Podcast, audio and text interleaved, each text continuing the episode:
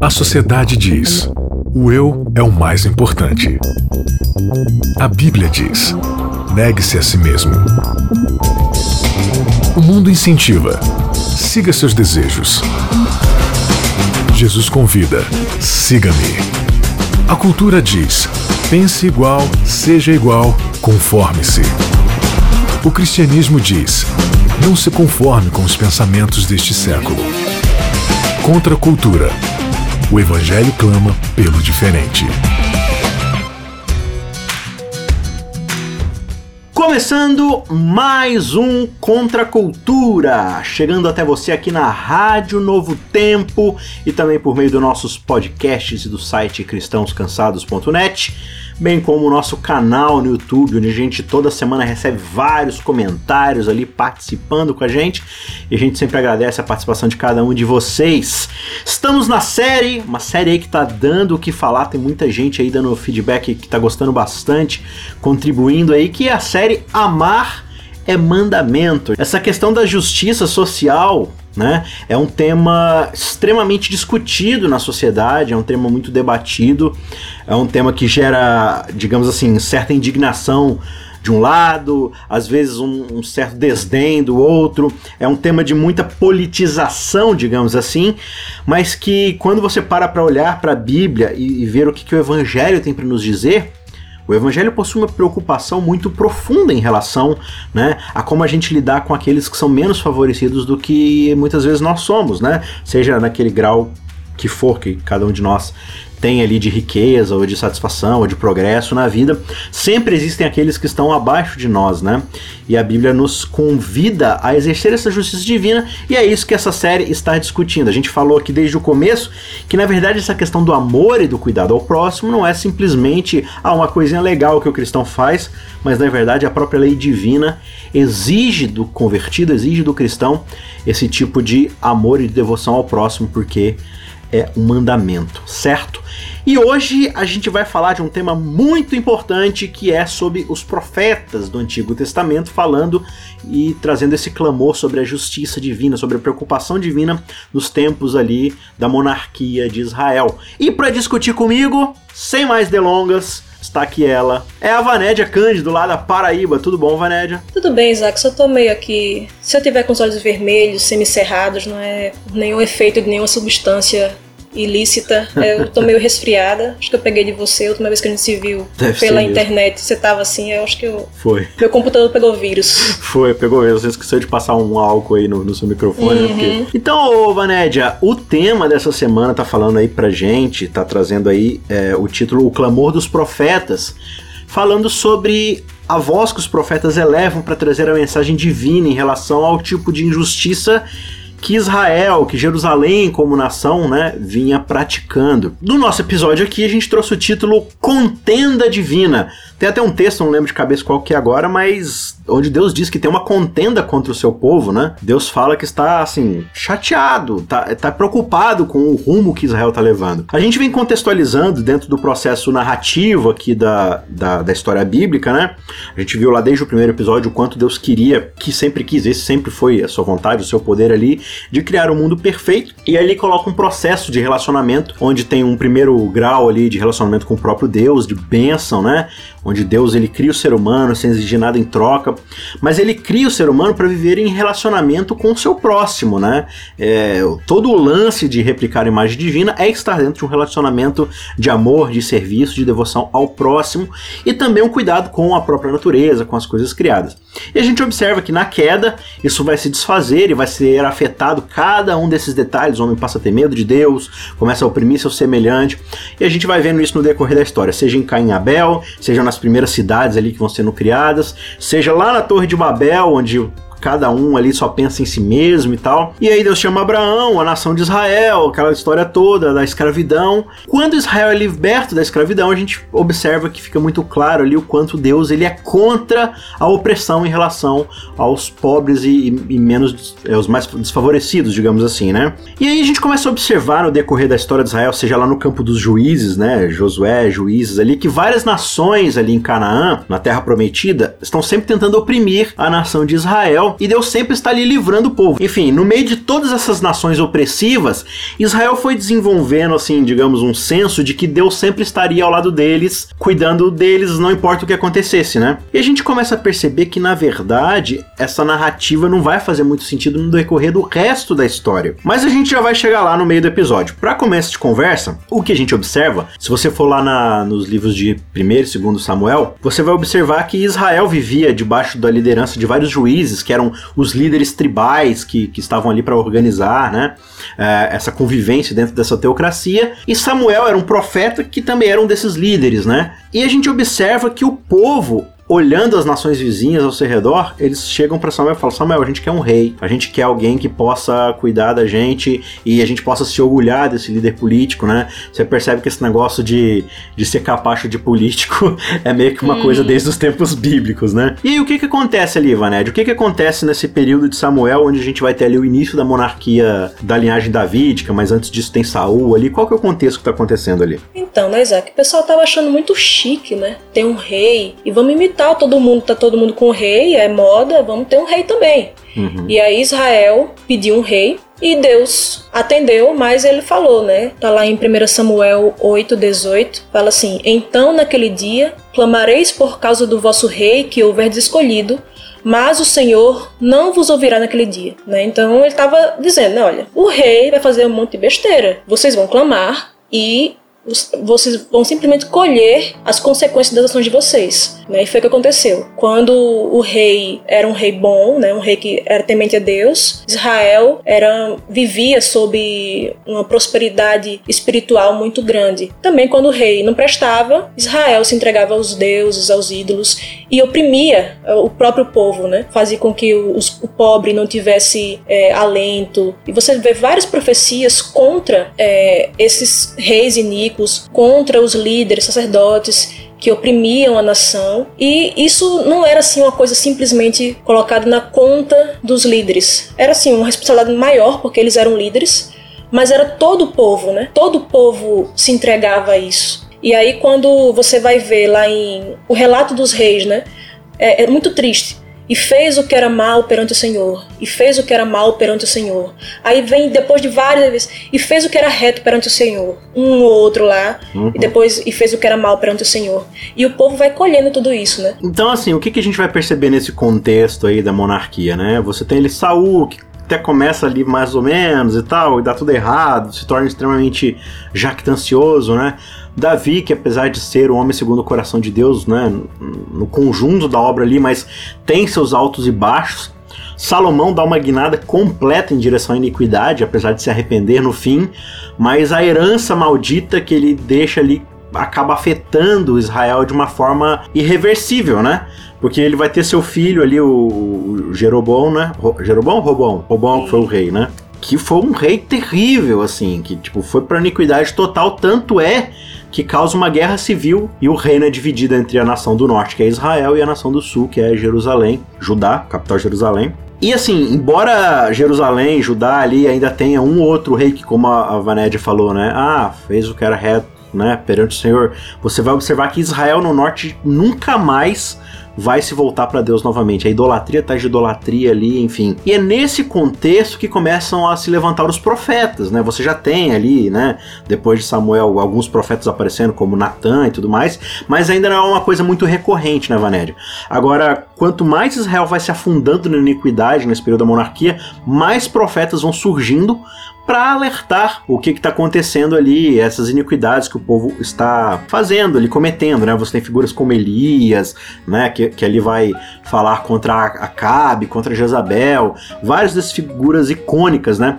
Um que eu acho bem interessante é o profeta Amós, um dos profetas menores ali. E é bem interessante o livro dele, e aí retomando aquilo que eu falei no começo, na abertura, né?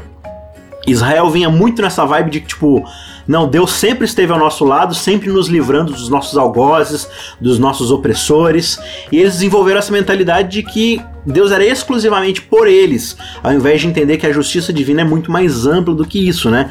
E aí quando você começa a ler o relato de Amós, nos primeiros capítulos, Amós começa a falar sobre, sobre Síria, Filística, Fenícia, Edom, Amon, Moabe, várias nações ímpias ali que praticavam o mal, e eu imagino que o povo ficava assim, né, é isso mesmo, tem que falar contra essas nações safadas aí que ficam oprimindo e tal, e, e Amós vai fazendo todo esse discurso, e o povo ali, gostando. Até o momento em que Amós vira o discurso dele e fala assim: Mas vocês, Israel, vocês, Judá, vocês praticam a mesma coisa. Opa, vocês são a, a, aquele partido de sinal trocado. Mas não, como assim? Peraí, não, absurdo. E eles não gostam da mensagem, né? E, e é bem interessante porque desde a, daquele período onde houve a Páscoa, onde Deus livrou ali Israel da, da escravidão, houve aquela questão do Mar Vermelho, onde eles saem ali daquela libertação do Mar Vermelho, cantando sobre o dia do Senhor, o dia onde Deus havia liberto o povo, né? Houve assim essa, essa festa, essa coisa que ficou gravada ali como o dia do Senhor, o dia da libertação.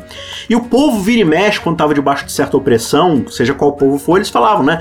Gostaríamos que viesse o dia do Senhor, o dia do Senhor, ou seja, o dia onde Deus vai trazer sua justiça. E Amós, no capítulo 5, verso 18, ele fala um negócio muito interessante. Ele diz assim: Cuidado vocês que pedem pela volta do dia do Senhor. Será dia de trevas e não de luz. O que, que Amós está falando aqui basicamente? Né? Tá falando assim: olha, vocês querem a justiça divina para acabar com toda iniquidade? Cuidado para que vocês não estejam do lado da iniquidade. Porque a justiça de Deus, ela não se manifesta por um povo, ela se manifesta pelo que é certo. E vocês não estão do lado que é certo. Né? Isso é o que a gente observa aqui no livro de Amós e vários dos profetas vão replicar esse tipo de discurso, né? Ezequiel tem um, um verso muito interessante, né, que está lá em Ezequiel 16, 49, né? Eis que esta foi a iniquidade de Sodoma, tua irmã, soberba, fartura de pão e próspera tranquilidade teve ela e suas filhas mas nunca amparou o pobre e o necessitado. Então, assim, você vê que Sodoma, Gomorra tinham vários pecados, né? Você vê, uhum. os anjos foram lá, eles quiseram abusar dos anjos. Mas assim, veja o que Deus chama atenção, né? Ele chama atenção para a questão da soberba, a fartura que eles tinham e que eles não dividiam. Então, assim, quando você tem uma, uma vida totalmente autocentrada, isso vai desembocar não só em questões sexuais, por exemplo, né? Uhum. Problemas sexuais, mas também na questão de você não atender o outro, não atender o pobre, o necessitado. É somente a ponta do iceberg, né? Isso está tudo centrado em você. Quando o seu Deus é você mesmo, hum. você vai trabalhar para satisfazer as necessidades próprias, a necessidade do seu umbigo. E quando isso acontece, você vai ter muita iniquidade e Deus se ira contra isso. Os profetas se iram contra isso, né? De uma forma que a gente às vezes não se ira. A gente, por isso que a gente acha assim que é muita. Será que não tá exagerando muito assim também?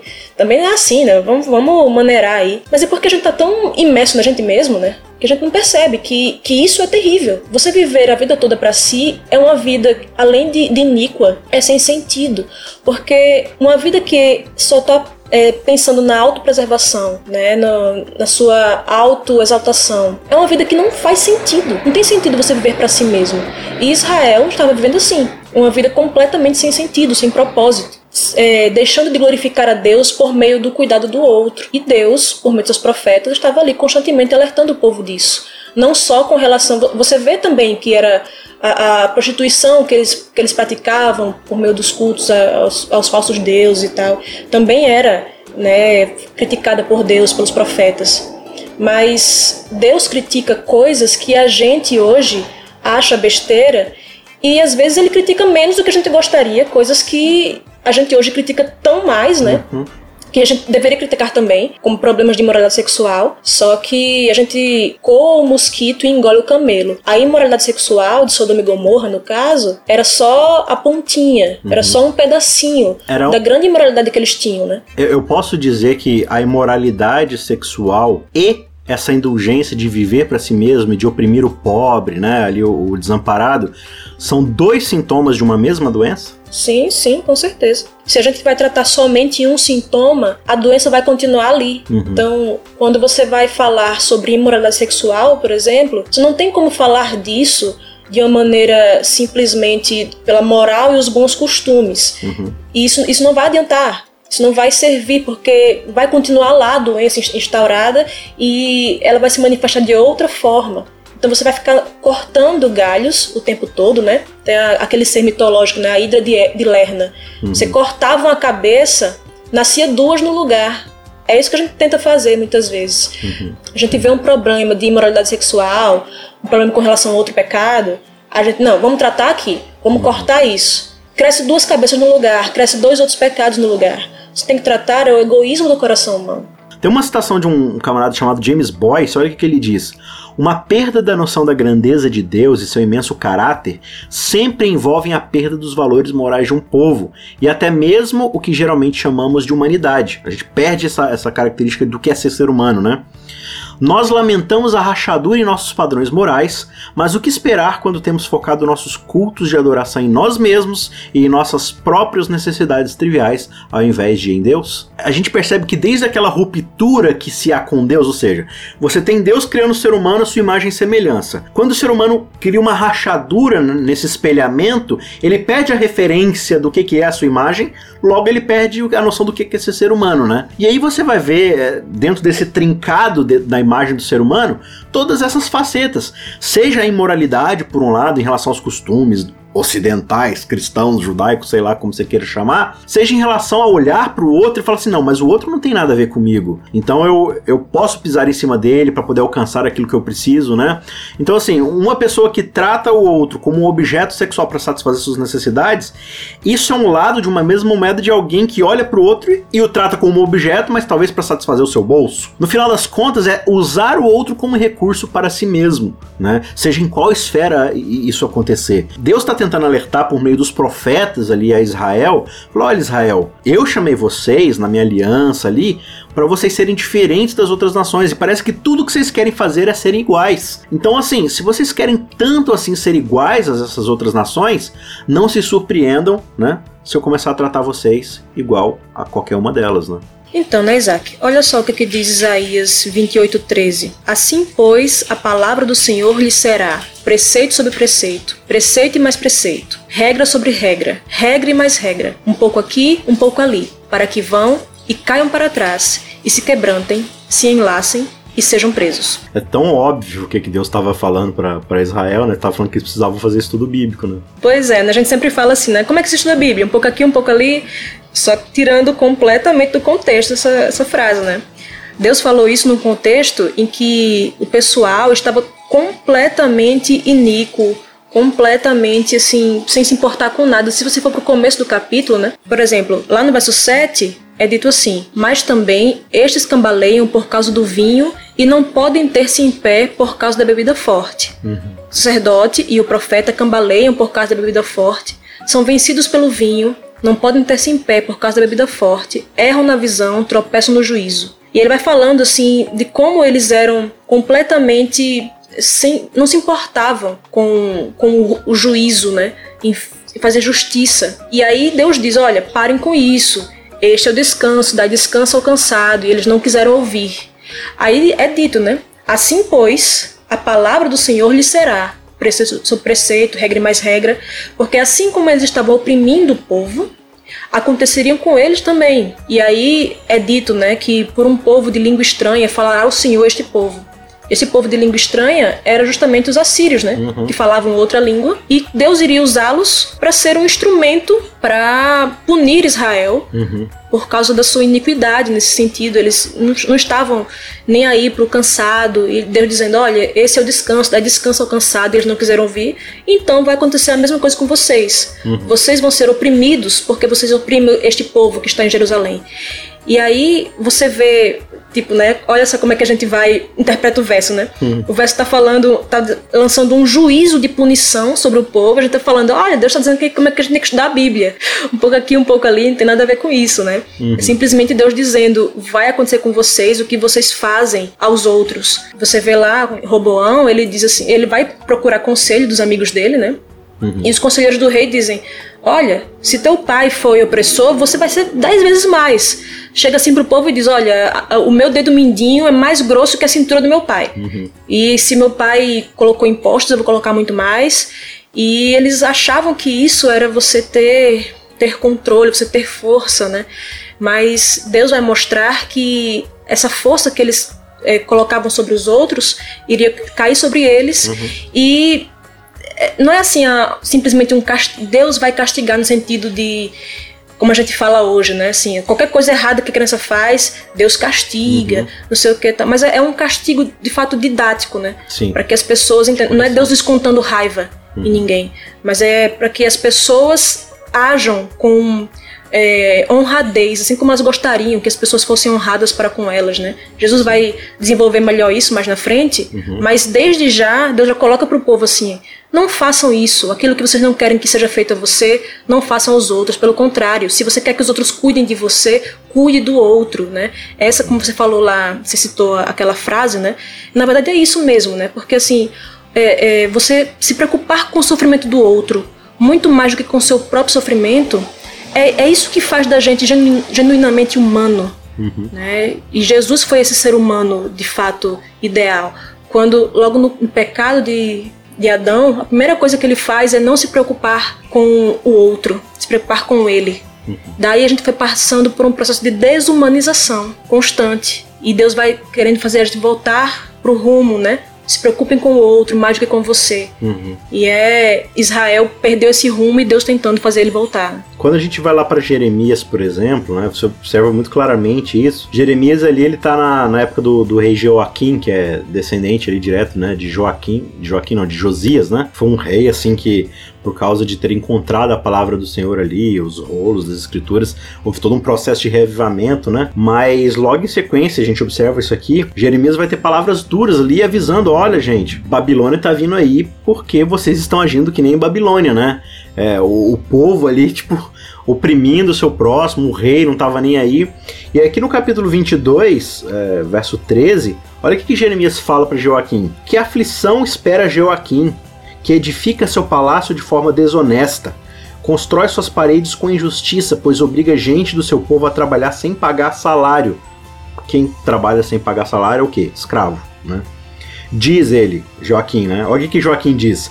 Construirei para mim um palácio magnífico, com salas espaçosas e muitas janelas. Revestirei tudo com painéis de cedro, pintarei de vermelho vívido. Mas um belo palácio de cedro não faz um grande rei. Josias, seu pai, também tinha muita comida e bebida, mas em tudo que fazia era justo e íntegro. Por isso tudo deu certo para ele. Fez justiça ao pobre e ao necessitado e os ajudou, e tudo lhe correu bem. Não é isso que significa me conhecer, diz o Senhor. Interessante que Deus vincula aqui o tratar bem o outro a conhecer o próprio Deus. É, agora, eu acho engraçada essa frase aqui do verso 14, que ele diz assim: Construirei para mim um magnífico palácio, assim assado. Isso é Joaquim, o rei, aqui, né? De Judá. Quando você vai lá em Daniel capítulo 4, é, Daniel ele faz justamente um apelo para Nabucodonosor, que é o rei opressivo de Babilônia, e fala assim: olha, rei, você está menosprezando a viúva, o órfão, o estrangeiro, o pobre, né? Cuidado. E aí, qual que é o ponto pivotante antes de, de Nabucodonosor virar uma besta fera? Ele olha da sua janela e fala: Olha a maravilhosa, grande Babilônia que eu construí para a glória do meu nome. Parece que é um discurso muito próximo e similar ao de Joaquim, né? Olha o que eu alcancei, olha o que. Ou seja, você já percebe traços de uma babilonice lá em Joaquim, em Israel. Então é meio que no meio dessa história aqui do, dos profetas, Deus falando assim: vocês gostam tanto de agir como Babilônia? Vocês gostam tanto de ser babilônicos? Eu tenho um lugar muito bom para vocês morarem, já que vocês gostam de Babilônia. Babilônia. Né? Então vamos todo mundo para lá de mão dada no meio de grilhões e aí vocês vão sentir na pele o que é ser Babilônia. Aí a gente volta a conversar daqui a 70 anos para ver se vocês gostaram mesmo de Babilônia, né? Mas parece que não, não adiantou muita coisa, né? O povo vai continuar ali no meio da, da escravidão e sendo oprimido ali, porque eles parecem que não aprendem a lição, né? A gente vai chegar lá em Jesus e a coisa continua meio que igual, porque eles não aprendem. Trocam uma metodologia de um jeito para outra, coloca a religião no meio do negócio, oprime, oprime, oprime. Enfim, parece que essa é meio que a sina do povo de Israel e é a nossa sina também, né? Mas eu acho que é também por causa disso, Vaned, a gente observa muito isso, por exemplo, em Isaías, Miqueias, né? Que Deus, ele, mesmo corrigindo o seu povo, como você falou, ele ainda toma espaço para que os profetas também falem palavras de esperança, de reconciliação, de promessa de que um dia alguém viria para poder reverter essa situação, né? A gente vê o tempo todo Deus tratando com essas pessoas, né, que oprimiam, de uma forma que ele dizia: vocês estão fazendo isso, isso é errado, mas há uma saída para vocês. Uhum. Se vocês retornarem para mim, em mim vocês vão encontrar a solução para essas coisas que vocês estão fazendo. A solução sempre está em Deus. A gente não pode querer privatizar, monopolizar a misericórdia divina, que Deus ele tem que ser misericordioso com a gente apenas. Não, Deus é misericordioso para com todos e Israel muitas vezes não queria isso e a gente também muitas vezes também não quer isso. Mas a gente olhar para Deus como sendo misericordioso para com todos e que nós devemos ser como nosso Pai Celeste, que é misericordioso para com todos, isso vai nos ajudar a, a ver a esperança, né? A, quando a gente é misericordioso, a gente se lembra quão misericordioso Deus foi conosco. A esperança aí, por que, por que é tão desesperançoso você ser uma pessoa incompassiva? Significa que você não recebeu perdão, né? Então, se você recebeu perdão, você vai ser compassivo para com o outro ou pelo menos que você não se atentou para o perdão que Deus lhe deu e que e você já saiu querendo fazer o mal ao outro, esquecendo do bem que Deus lhe fez. Uhum. Né? Então assim, a gente é, esquece muito facilmente disso, né? Da misericórdia, da misericórdia de Deus que Ele nos dá, que a gente deixa de estender ao outro, né? Então, assim, esses livros dos profetas fazem exatamente isso, né? A gente se lembrar, a gente pensa assim, que povo mais ruim, esse povo era nojento demais, esse povo eu, o tempo todo tava ali, Deus dando misericórdia, eles correndo. A gente faz a mesma coisa, né? E Deus também com constante misericórdia e dando esperança a gente, né? Não, e a grande promessa divina, né? Por mais que por meio dos profetas ele Deus fala, eu tenho uma contenda contra Israel, né? Esse mesmo Deus pelos profetas vai falar, vinde e arrazoemos, né? Ainda que seus pecados Isso. sejam sujos, sejam extremamente depravados, né? Eles vão se tornar brancos carmesim pelo meio do, do meu sangue ali, né? Porque eu quero restaurar Israel e essa mesma promessa está disponível para nós também. Essa, essa, essa grande promessa e esse grande convite convite que Deus faz, por exemplo, por meio de Miqueias, né? Quando ele diz ali, ele te declarou homem o que é bom e o que o Senhor espera de ti, né? Senão que ames a justiça, pratiques a misericórdia, ou o contrário, né? Pratiques a justiça, ames a misericórdia e caminhes humildemente com o teu Deus. Quando a gente volta lá no Éden e faz essa reconexão do ser humano, que é a imagem de Deus, com a referência dessa imagem, eu acho que as outras coisas são consequência, né? Debaixo desse relacionamento onde Deus nos abençoa e nos restaura a sua imagem, a gente vai a cada dia se tornando mais e mais essa imagem perfeita, e o resultado disso é que esses outros relacionamentos com o nosso próximo, com o ambiente à nossa volta, vão sendo também restaurados aquilo que Deus um dia sonhou e nos criou para sermos, né? Fica então esse convite, essa esperança para sermos restaurados dentro dessa esperança divina que nós encontramos no Messias e ali no Evangelho, né? Amém. Amar é mandamento, a gente segue aí, estamos chegando na metade da nossa série, mas a gente segue, segue firme e forte aí, aprendendo cada vez mais no meio dessa maravilhosa lição aí que a gente está estudando. E a gente espera você no próximo episódio com, e agora eu prometo aqui, a presença de Maiara Costa novamente conosco, finalmente. Fica o seu convite aí para você estar de novo com a gente semana que vem. Um abraço e tchau, tchau. Contra a cultura. O Evangelho clama pelo diferente.